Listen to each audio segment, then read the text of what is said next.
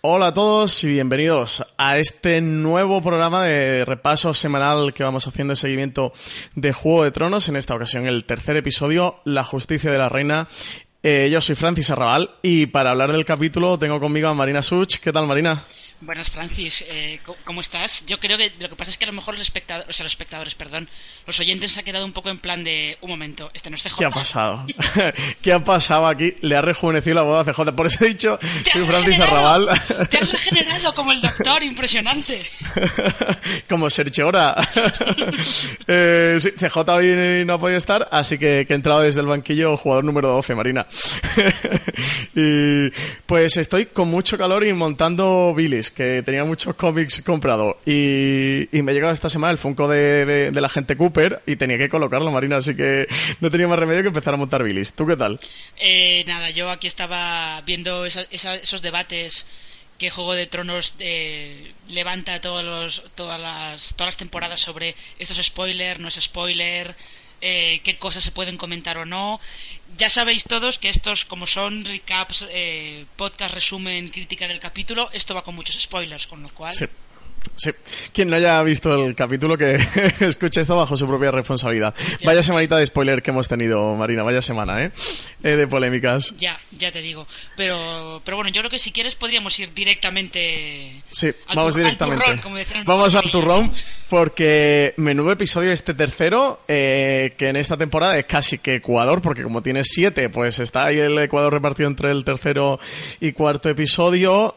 Y el capítulo empieza con Jon Snow de llegando a las costas de Rocadragón, ese desembarco eh, al que le acompaña Ser Davos y el encuentro con, con, Tyrion Lannister. Reencuentro en un episodio, Marina, que ha estado plagado de reencuentros, ¿eh? Ya, sí, eh, el de Tyrion y Jon es un poco, es bastante eh, significativo de el camino por el que está yendo la serie ahora, porque creo que eh, el último capítulo en el que los dos tuvieron algún contacto juntos debió ser como el cuarto de la primera temporada o algo así, ¿eh? O el quinto, una cosa por el estilo. Sí, sí. No, se nota ya que el Juego de Tronos va acabando y, están volviendo a reunir los personajes.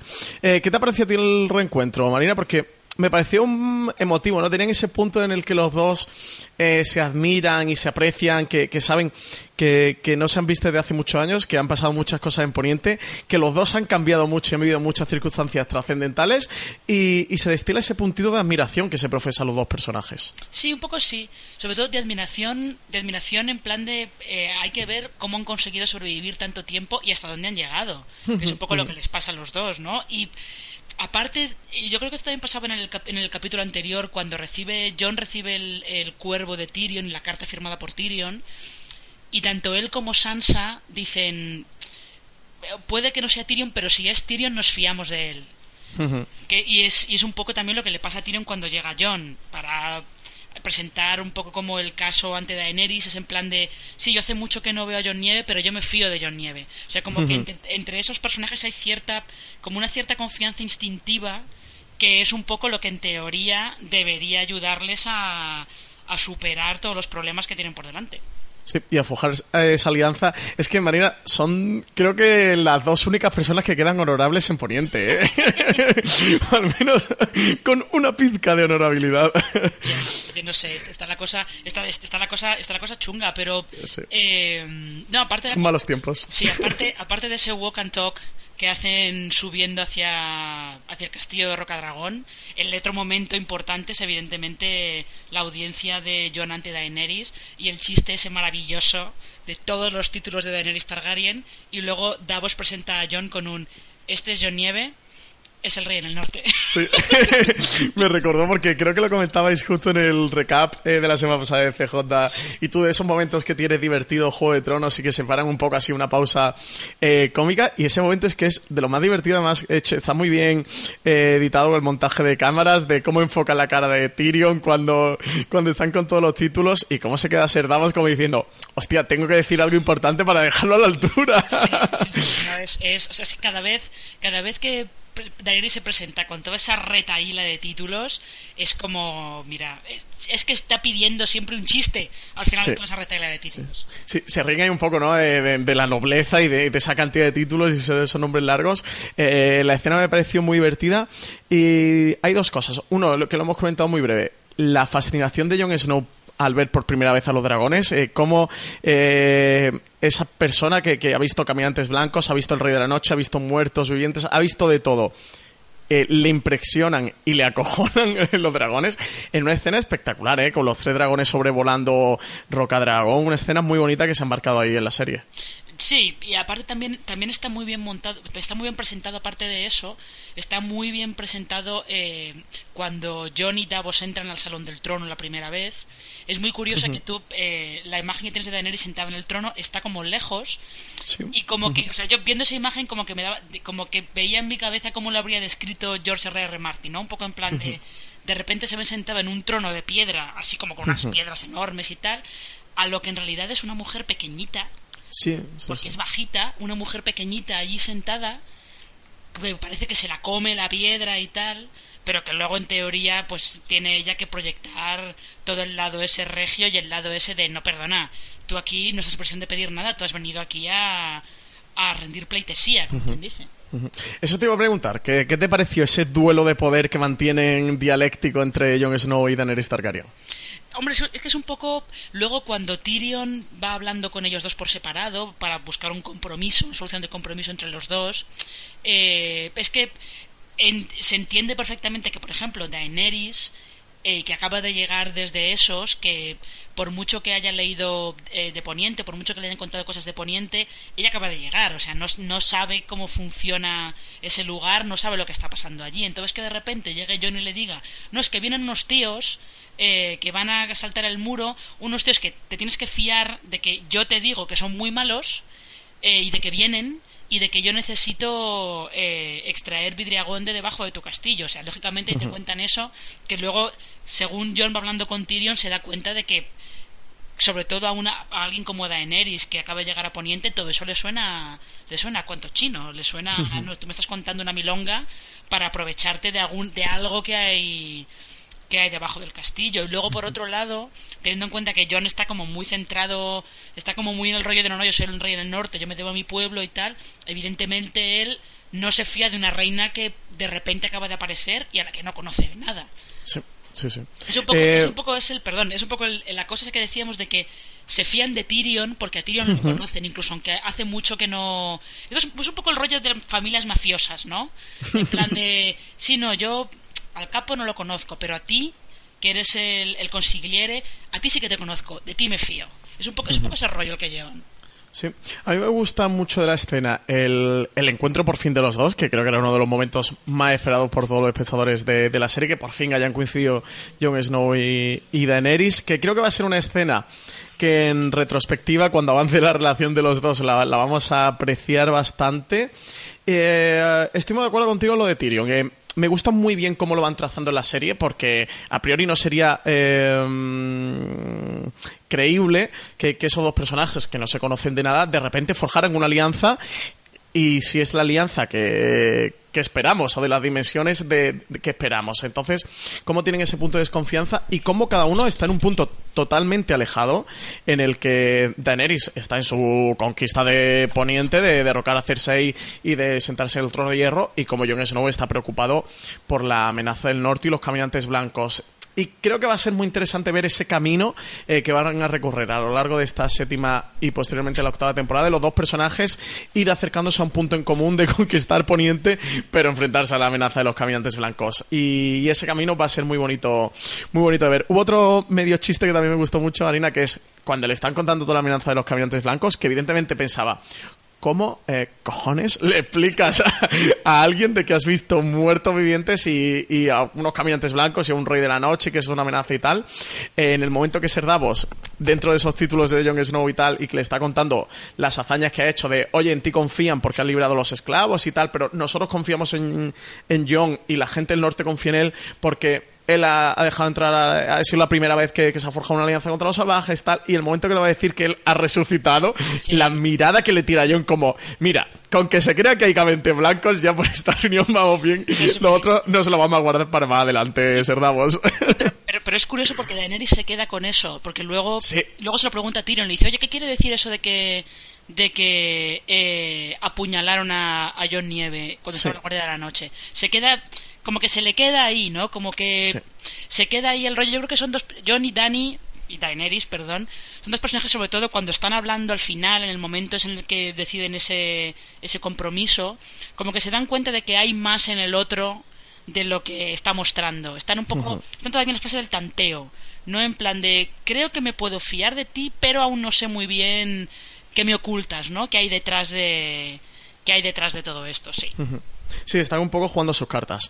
Eh, luego la serie se va a Desembarco el Rey, pero por tratar, de terminar de, hablar todo lo que sucede en Roca Dragón, Marina. Luego vemos como Tyrion va a hablar con, con Jon Snow, Tyrion va a hablar con Daenerys, y bueno, él va un poco mediando y acercando las dos posturas y que finalmente eh, convence a Daenerys para que ceda, le dé el vidriagón a Jon Snow, que se quiere llevar diciéndole, ya vemos la astucia, ¿no? Siempre de Tyrion, de, oye, esto es algo que nosotros no lo queremos absolutamente para nada, tenga o no tenga valor, él se lo da mm, y nosotros no, pues déjalo que se lo lleve y, ya nos debe algo, ¿no? Nos debe algo de cara al futuro que tampoco nos cuesta a nosotros ningún esfuerzo. Eh, ¿Y cómo se, va un poquito forjando esta alianza? Hmm, es, a ver, es algo, es algo que eh, Tyrion, es una de las cosas que Tyrion hace bien, porque luego, ya hemos, creo que hemos, eh, CJ hemos comentado otras veces en este, en este programa recap, que Daenerys, la estrategia de Daenerys y Tyrion está fracasando por todas partes.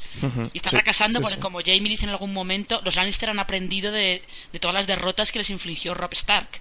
Han aprendido de, todo eso y están aplicando la táctica de Rob Stark a lo que les está haciendo eh, a toda a la invasión de Daenerys, a, la manera de repeler la invasión de Daenerys. No, pero eso, lo de Tyrion está muy bien pensado porque después, viendo cómo va evolucionando el resto del capítulo, Daenerys va a necesitar a Jon ya mismo. Sí, tiene pinta, ¿eh? Porque los barcos de Daenerys cada vez van cayendo más y las tropas van mermando. Y por último, eh, acaba eh, todo lo que ocurre en este capítulo allí en, en Roca Dragón con la conversación entre Jon y Daenerys. Eh, conversación ya final en la que parece que han pactado esta alianza. ¿Cómo es la relación entre ellos dos? Marina, ¿cómo la analizas? Eh, parece un poco de tanteo, ¿no? Que, hasta mm. ahora no, no, han mostrado mucho sus cartas, lo que estamos comentando. Em, sí que me dejó un poco frío quizás ver en esta última conversación algo de más avance entre ellos dos, un acercamiento. Ella parece que todavía los dos mantienen mucho su postura, a pesar de, todas estas conversaciones que han mediado de Tyrion. Sí, pero yo creo que es, que es por eso, porque eh, no es que confíen en el otro, confían en Tyrion. Entonces, al confiar en Tyrion, dan un poco esos pasos hacia acercar un poco sus posturas, pero en realidad todavía no se fían, no porque no se conocen. es, simplemente eso, es el, viejo el viejo truco de las pelis de mafiosos, de yo no te conozco. Como no te conozco, pues no sé si te puedo prestar el dinero. eh, María, nos vamos a desembarco del rey y vemos a ese Euron Greyjoy que victorioso de haber hundido la flota de dornienses y, y Tyrells esa entrada triunfal, él con los brazos abiertos, con sus, con sus presas, que trae a, a el área arena y a, y a Greyjoy, no me sale el nombre, y a Yara Greyjoy. A mí me ha recordado mucho la escena de, mm, como siempre apelamos a Juego de Tronos en la historia, el, el famoso pasaje de, de, Julio César entrando con Vercingetorix, ¿no? Eh, por Roma, esa, esa entrada triunfal, entraba un poco así, las lleva cogidas de la cadena. Un Euron Greyjoy eh, que la sexta temporada nos había dejado un poco frío, que en esta séptima está...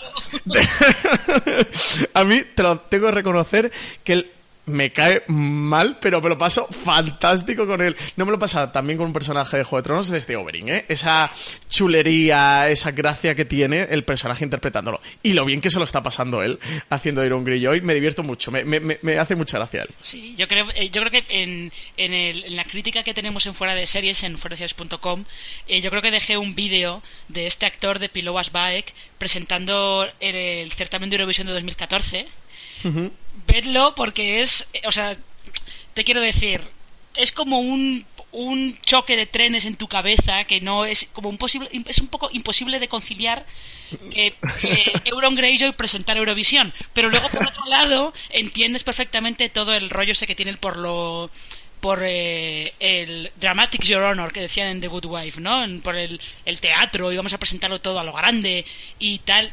Da la sensación de que es alguien eh, que sabe que va a vivir poco, entonces lo que quiere es aprovechar lo poco que va a vivir, lo va a aprovechar a tope, al máximo, todo lo que pueda. Eh, eh, como Fast, como era? Eh, Die Young and Life Fast o algo así, ¿no?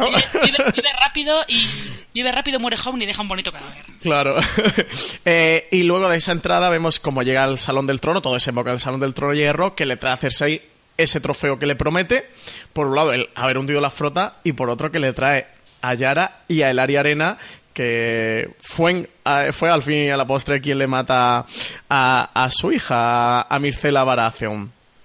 Eh, ¿Cómo se ha ganado a Cersei, eh? Pero cómo Cersei juega sus cartas y le dice, mira, yo sé que tú te quieres casar conmigo, pero tranquilito, primero, eh, almirante de las tropas, de defensa de desembarco el rey, y luego ya veremos. Cuando, cuando consigamos ganar esta guerra, ya veremos si nos casamos o no. Sí, eh, lo que pasa es que, claro, esto el regalo que le hace Euron lo que hace es como sacar no sacar el lado revanchista de Cersei es que creo que en realidad Cersei toda esta guerra contra Daenerys es como la excusa que está utilizando para vengarse de toda la gente de toda la gente que le ha hecho algún mal a su familia porque se venga del área y además se venga de ella de la peor manera que se le ocurre se venga de los Tyrell también.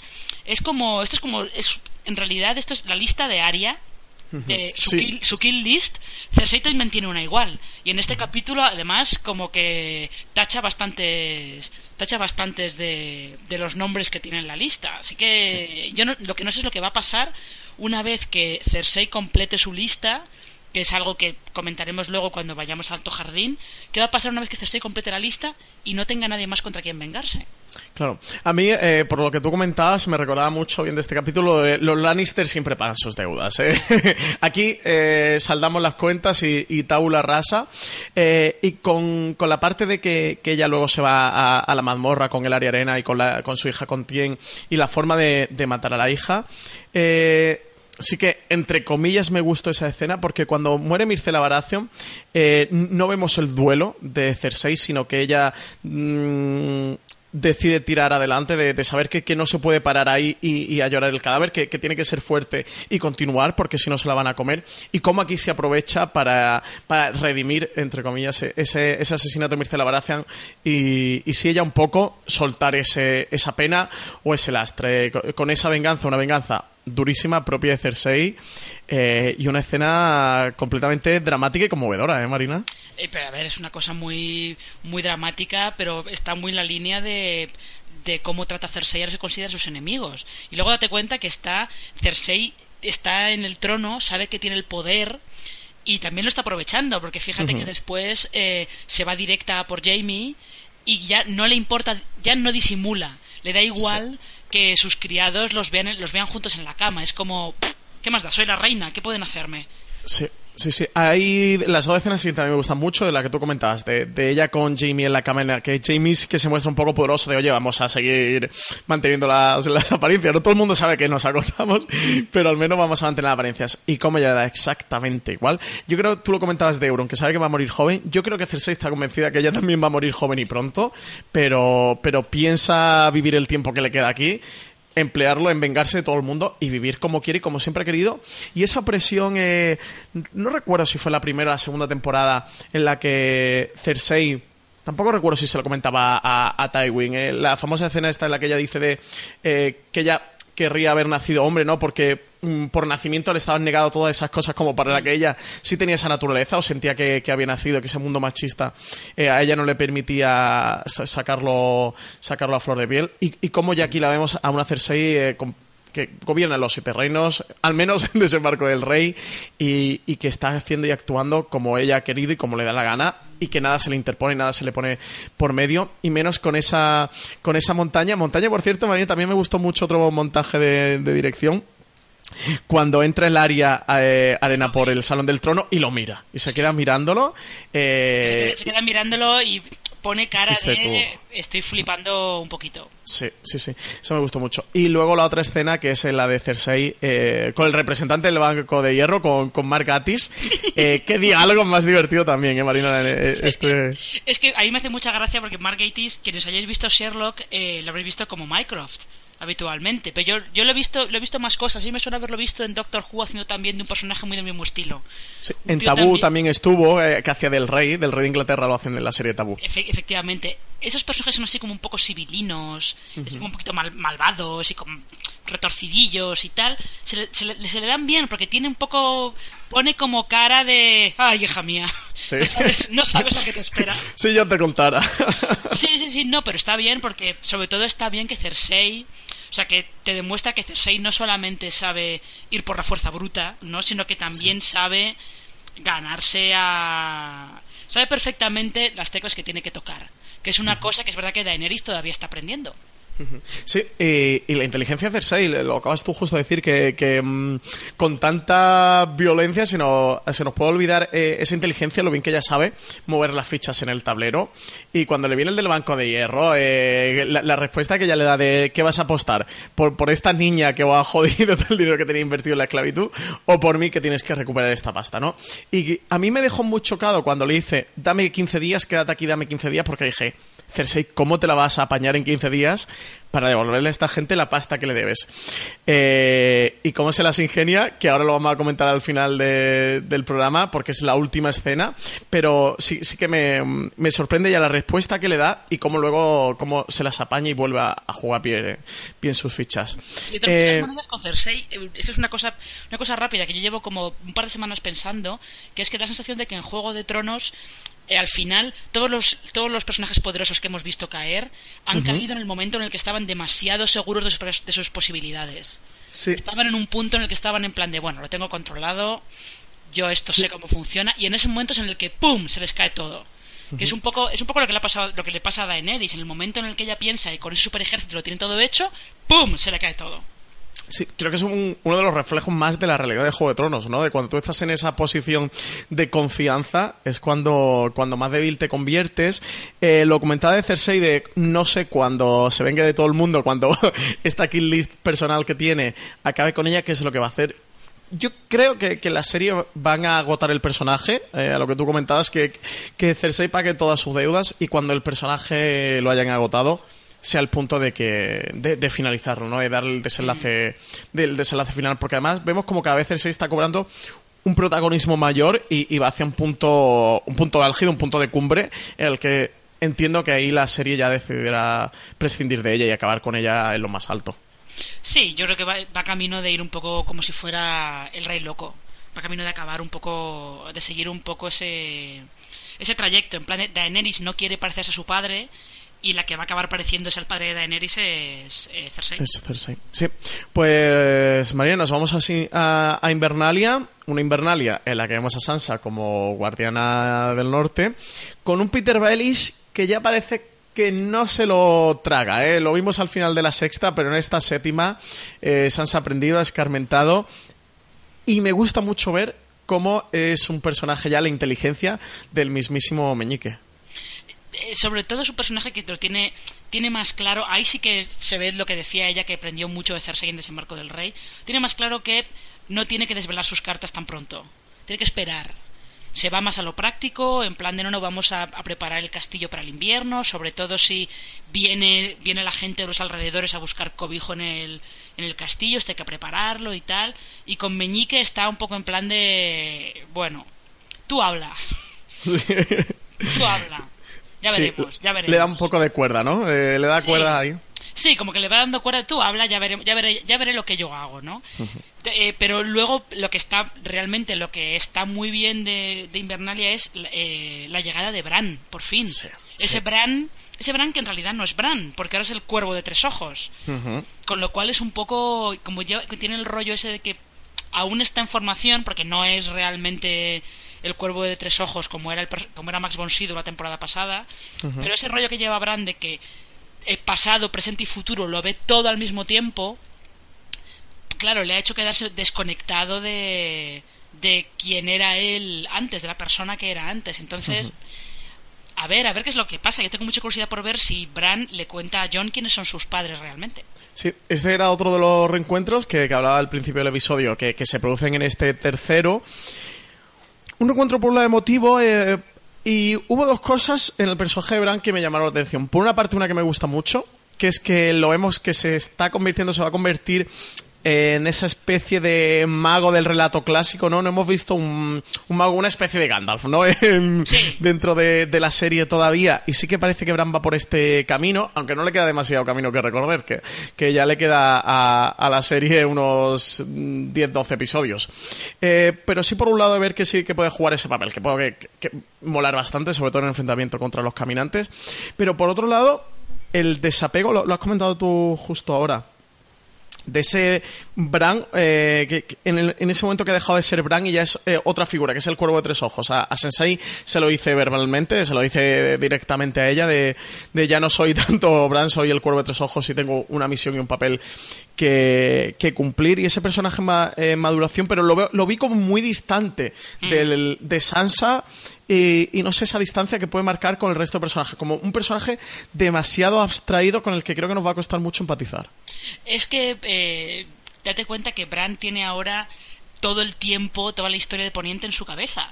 Y él lo está viendo todo al mismo tiempo. Esto es como los observadores de Fringe, que lo veían, veían todo al mismo tiempo, pasado, presente y futuro, todo ocurre al mismo tiempo, como, como pasa en, la, en en la mecánica cuántica con el gato de Schrödinger directamente.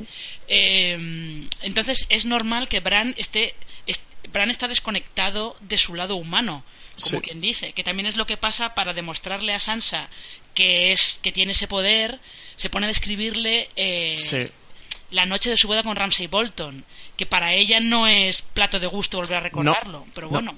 Y se le descuelga la cara a Sansa, ¿eh? Por un lado, en plan, me está recordando este momento, y por otro lado, de flipando, ¿no? De cómo sabes eso. Sí, sí, sí, es, es como el rollo de, con, te cuento esto que solamente lo sabes tú, pero claro, Bran no se da cuenta de que eso le hace daño a su hermana. Sí, sí. Eh, y lo que comentabas de John, Marina, ¿crees que cuando John vuelva hacia el norte, cuando vuelva de este viaje de Roca Dragón con el Vidragón y se encuentre con con Bran se lo va a desvelar? ¿O crees que nos van a hacer sufrir un poquito? No lo sé, la verdad, no lo sé. Yo creo que John, o sea, no va a tardar en saberlo. Yo creo que no va a tardar en saberlo, pero mm, no lo sé, no lo sé la verdad. Eh, Marina, viajamos rápidamente a, la ciudad de la de Antigua. Vemos que Samuel Tarly ha curado a Ser Llora y un Ser Llora que lo tenemos otra vez listo para volver a la guerra. ¿Crees que es el rebusivo que, que le está haciendo falta a Daenerys? Hmm, no lo sé, no lo sé, pero yo he leído mucha gente quejándose de que las escenas de, de la ciudadela que, de la ciudadela que son relleno, que no aportan nada, por favor, son muy entretenidas y a mí me parecen muy divertidas y muy entrañables. Sí. Y, creo que van a ser muy importantes para la historia de la serie porque esa relación que han forjado Samuel Tarly y Sergiora, eh, ya de amistad, y hombre, y Sergiora le debe que, que lo ha curado y que le ha salvado la vida y Daenerys le va a deber eso eh, por, por eh, extensión puede también ayudar. Si estamos viendo que el punto ahora mismo único de conexión entre Tyrion y Jon eh, perdón, entre Daenerys y Jon es Tyrion, que, que sea también Ser Jorah y Samuel Tarly. Al final Samuel Tarly es el escudero, es el consejero, es la mano derecha de Jon Snow y Ser Jorah eh, lo fue. Y de cara a, lo que a, los devenires de, Daenerys y lo que está ocurriendo con sus tropas, Ser Jorah, recordemos que es un gran eh, comandante, sí que le puede venir muy bien a Daenerys y Daenerys vemos que, que cuando lo único que le pide es que, que se salve la vida que sigue queriéndolo y sigue teniéndole ese cariño al personaje y que, bueno, lo, ha llegado, lo ha conseguido eh, perdonar. Así que sí que podemos tener estos dos personajes, uno en cada bando, que sirvan de, alianza total entre ellos dos. Sí, es como lo, que, es lo, mismo que comentábamos antes, ¿no? Tener, tener ese enlace con gente que conoces. Gente que conoces, que confías en ellos, pues porque, por lo que sea, ¿no? Que que luego por otro lado es eh, cuando eh, llegamos a la batalla de, Alto Jardín, porque bueno, lo de Roca Casterly sí, toman Roca Casterly, luego descubrimos que eh, no es que les dejen tomarla exactamente, pero descubrimos que como ya estaban, tenían ya la previsión de que la iban a tomar, pues casi todo el ejército de Lannister se, se ha alargado eh, se quedan los Inmaculados ahí sufriendo el asedio de, de la flota de hierro y se van todos a tomar Alto Jardín, que es luego ese reencuentro entre Jamie y Lady Olena, que es genial. Espectacular. Eh, um, una de las cosas que más me ha gustado de este episodio es el montaje que hacen de Tyrion contándole a Daenerys cómo van a planear la batalla, cómo él se lo va contando y ves lo que va sucediendo. Cómo le dice, si hiciéramos esto saldría así, pero mira, vamos a hacer esto. Aquí hay un túnel, vamos a entrar por el túnel y ver ese montaje me gustó muchísimo, ¿eh? Disfruté mucho de esas escenas. Me parecieron a nivel de dirección cojonudas. Una decisión fantástica por, la, por parte de Benny Freebase. Sí, además está bien porque así comprimen, comprimen mucho, te permiten te permiten, permiten que avance mucho la historia, ¿no? Porque si no, en cualquier otra temporada, a lo mejor la toma de Casterly, de Rock y luego la toma de Alto Jardín se habría llevado un capítulo entero, o medio capítulo entero, con lo cual aquí vas, directamente a lo que interesa. Y lo que interesa es la conversación final entre Jamie y Olena. Sí, qué conversación, eh, Marina. bueno, por una parte tenemos el plan de lo que comentábamos antes, de Cersei con, con el representante del Banco del Hierro de Bravos el plan es, oye, Rocacaster no lo van a asediar y no lo van a tirar abajo tarde o temprano, nos vamos a Alto Jardín, conquistamos Alto Jardín y de paso que nos vengamos de Lady Olena y de los Tyrell eh, por habernos traicionado e irse con, los Targaryen, pues aprovechamos su riqueza, que Roca Casterly ya está pelada, lo dicen, ¿no? Que, que ya no queda un gramo de oro en la roca y conseguimos el dinero para pagarle a, eh, las deudas al Banco de Bravos. Y ese duelo, enfrentamiento dialéctico entre Jamie y Olena. ¿Qué te pareció, Marina? Pues es que es un enfrentamiento de los que es el típico de Jamie, sí, eh, el castillo ha caído, Lady Olena sabe que va a morir, pero aún así es que no puede resistir lanzarle la última pullita a Jamie. O sea, eh, Olena está intentando colocar a Jamie en el camino de volver a ser el matarreyes, otra vez de volver a hacer lo mismo que hizo con, con, Aeris, con II. En plan, de tu, a tu hermana se le está yendo. Piensa qué va a hacer una vez que la guerra esté ganada, qué va a hacer. Si no tiene más enemigos eh, eh, contra los que luchar, se los va a buscar ella sola. Y se va a dedicar a hacer todo tipo de, de locuras, en plan de párala ahora que puedes. Párala ahora que, ahora que tienes que tienes oportunidad. Está intentando colocarlo en ese camino, pero que al mismo tiempo no se resiste a no darle ahí a no darle esa, última frase que le dice Olena de quiero que tu hermana sepa que a Joffrey lo maté yo creo que va más dirigida a, a Jamie que a, que a Cersei. Porque todo el todo el lío todo el lío que se monta con Tyrion y Tywin y todo eh, es un poco va más dirigido a Jamie yo creo más que a, a Cersei pero bueno Sí, eh, está ese punto de la conversación de, de ella, así un poco de, oye, pare los pies a tu hermana, que por otra parte puede ser una conversación hemos eh, leído ya un montón de teorías y una de, de, las cosas que más fuertes se han estado comentando de que quien acabe por aquello de la profecía de Maggie la Rana, quien acabe con Cersei sea su propio hermano, sea Jamie, incluso sacaron de esta temporada el tráiler, esa escena donde se veía Cersei colocado en poniente en el mapa, en el cuello y Jamie los dedos, porque la profecía lo que decía es que, bueno, porque la, que, la que moriría estrangulada y tal por el menor. Eh, no sé si va a ser la conversación para que luego podamos comprender por qué Jamie mata llega a matar a su hermana, llega a matar a Cersei. No sé si, si va por ahí lo que tú decías y esa vuelta, ese eh, completar el ciclo de, ser el matarreyes, ¿no? De matar a su propia hermana y su hermana que sea la reina ante, antes de que desate el caos en desembarco el rey y, y, lo destruya y se lo lleve para ella para adelante. Que, bueno, sería un gran momento dramático de la serie, pero que aún no sabemos. No sé si tú especulas de que vaya un poco por ahí la cosa. No lo sé, no lo sé. Yo creo que da la sensación de que eh, todo, todo intenta colocar a, Jamie por ese camino. O, como le dice eh, Olena, o él va a caer con Cersei. Va a estar con ella hasta el final y va a caer con Cersei eh, pase lo que pase. Yo, eh, acordaos que está esa profecía de esa visión de Daenerys en la segunda temporada del salón del trono, el salón del trono de hierro destruido, quemado y cubierto por la nieve.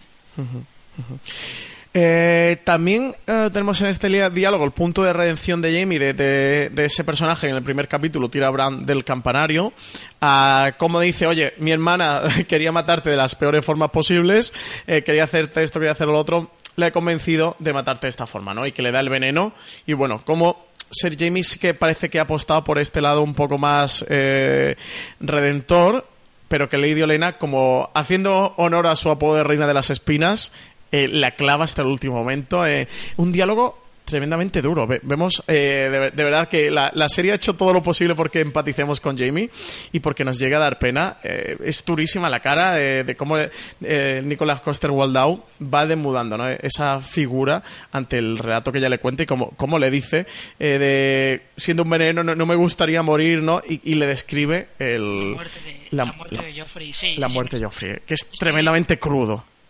Es que Olena no se puede resistir.